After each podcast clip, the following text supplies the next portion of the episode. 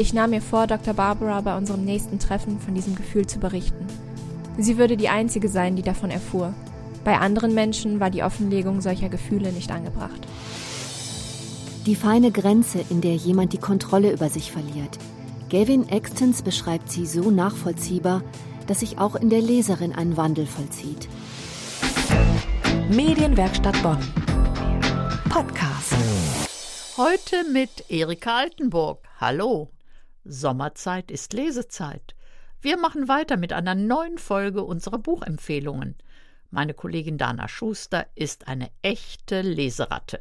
Und obwohl Krimis gar nicht ihr Ding sind, beginnt dieser Roman mit einer Leiche. Simon war tot. Ich musste keinen Schritt weiter gehen, um mich von dieser Tatsache zu überzeugen.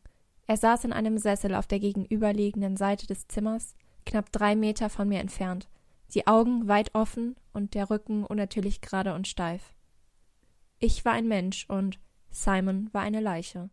Abby findet ihren Nachbarn Simon tot in seinem Wohnzimmer.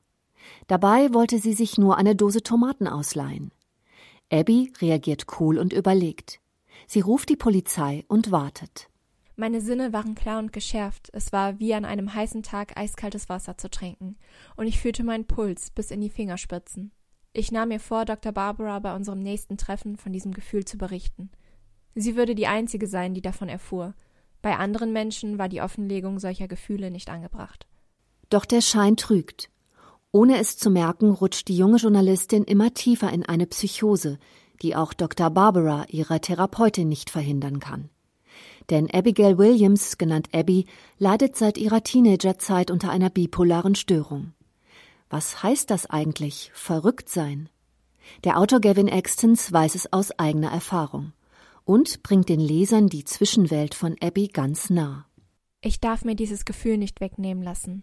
Die Gedanken explodieren wie Feuerwerk in meinem Gehirn und der Verlauf des restlichen Tages liegt klar und deutlich vor mir. Ich kann nicht nach Hause und ich kann auch keine Hilfe von Freunden oder Verwandten erwarten. Ich kann niemandem vertrauen.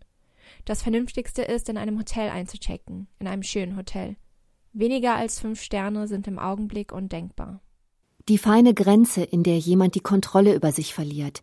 Gavin Extons beschreibt sie so nachvollziehbar, dass sich auch in der Leserin ein Wandel vollzieht, hin zu der Einsicht, wie nah beide Welten, die normale und die verrückte, in Wahrheit beieinander liegen.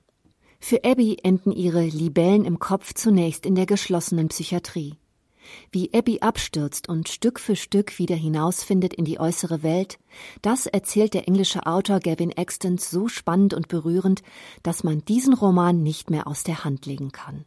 Unsere Leseempfehlung für die Ferienzeit, der Roman Libellen im Kopf von Gavin Extons. Das war der Podcast aus der Medienwerkstatt Bonn. Heute mit Erika Altenburg. Bis zum nächsten Mal. Medienwerkstatt Bonn. Mehr Beiträge auf medienwerkstattbonn.de.